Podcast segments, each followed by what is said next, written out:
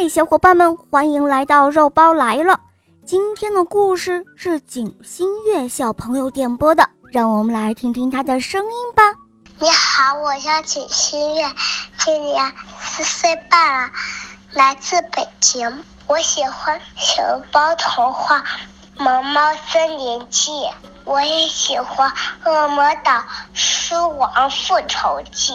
今天我想点播一个故事，故事的名字叫《笨狼上学》。好的，小宝贝，你点播的故事马上就要开始喽，请收听《笨狼上学》。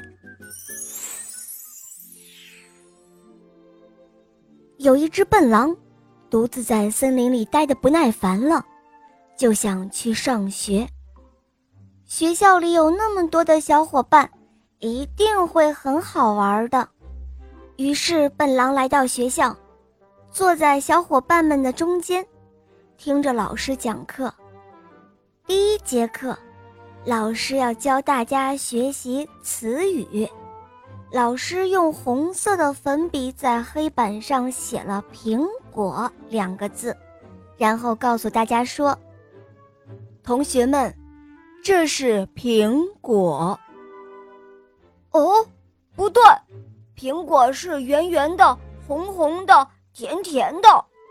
笨狼第一个站起来反对说：“是啊，笨狼说的没错，我们都吃过苹果，知道它是什么样子的。”其他的孩子们也齐声的说道：“这是‘苹果’两个字，又不是真正的苹果。”这时候，老师生气的回答道：“哦，为什么苹果不是真正的苹果？”笨狼又问道。“是啊，是啊不是真正的苹果，我们学了又有什么用呢？”别的孩子又齐声的说道：“哎，跟你们说不清楚了。好了，我们不学词语了，还是讲故事吧。”老师说道。于是。老师给孩子们讲小红帽的故事，孩子们安安静静地听着，听得非常认真。但是忽然，一个尖利的嗓子愤怒地抗议道：“哦，不对，这全都是造谣！我根本就没有吃过小红帽。也许是你爸爸干的。”一个小朋友说：“不可能，我爸爸不会干这种事。”也许是你爷爷干的呢，是啊，也可能是你太爷爷干的呢。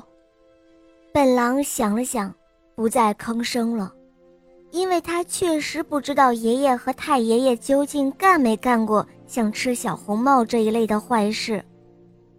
老师本来想告诉笨狼，故事并不一定都是真的，可又怕他不明白，老师就说：“好了。”现在我们不讲故事了，我们去上体育课吧。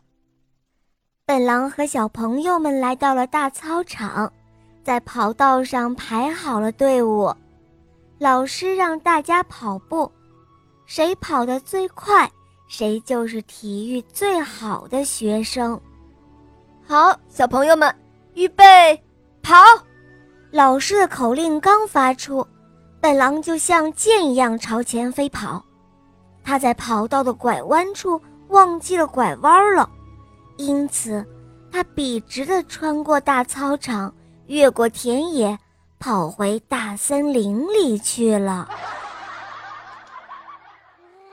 好了，伙伴们，今天的故事肉包就讲到这儿了。景新月小朋友点播的故事好听吗？嗯，你也可以找肉包点播故事哦。打开公众号，搜索“肉包来了”，关注我，在那儿可以给我留言。也可以在喜马拉雅搜索“小肉包童话《萌猫森林记》，有三十五集，非常好听哦！小伙伴们赶快搜索收听吧！好啦，心月小宝贝，我们一起跟小朋友们说再见吧，好吗？小朋友们再见啦！嗯，宝贝们，我们明天再见，么么哒。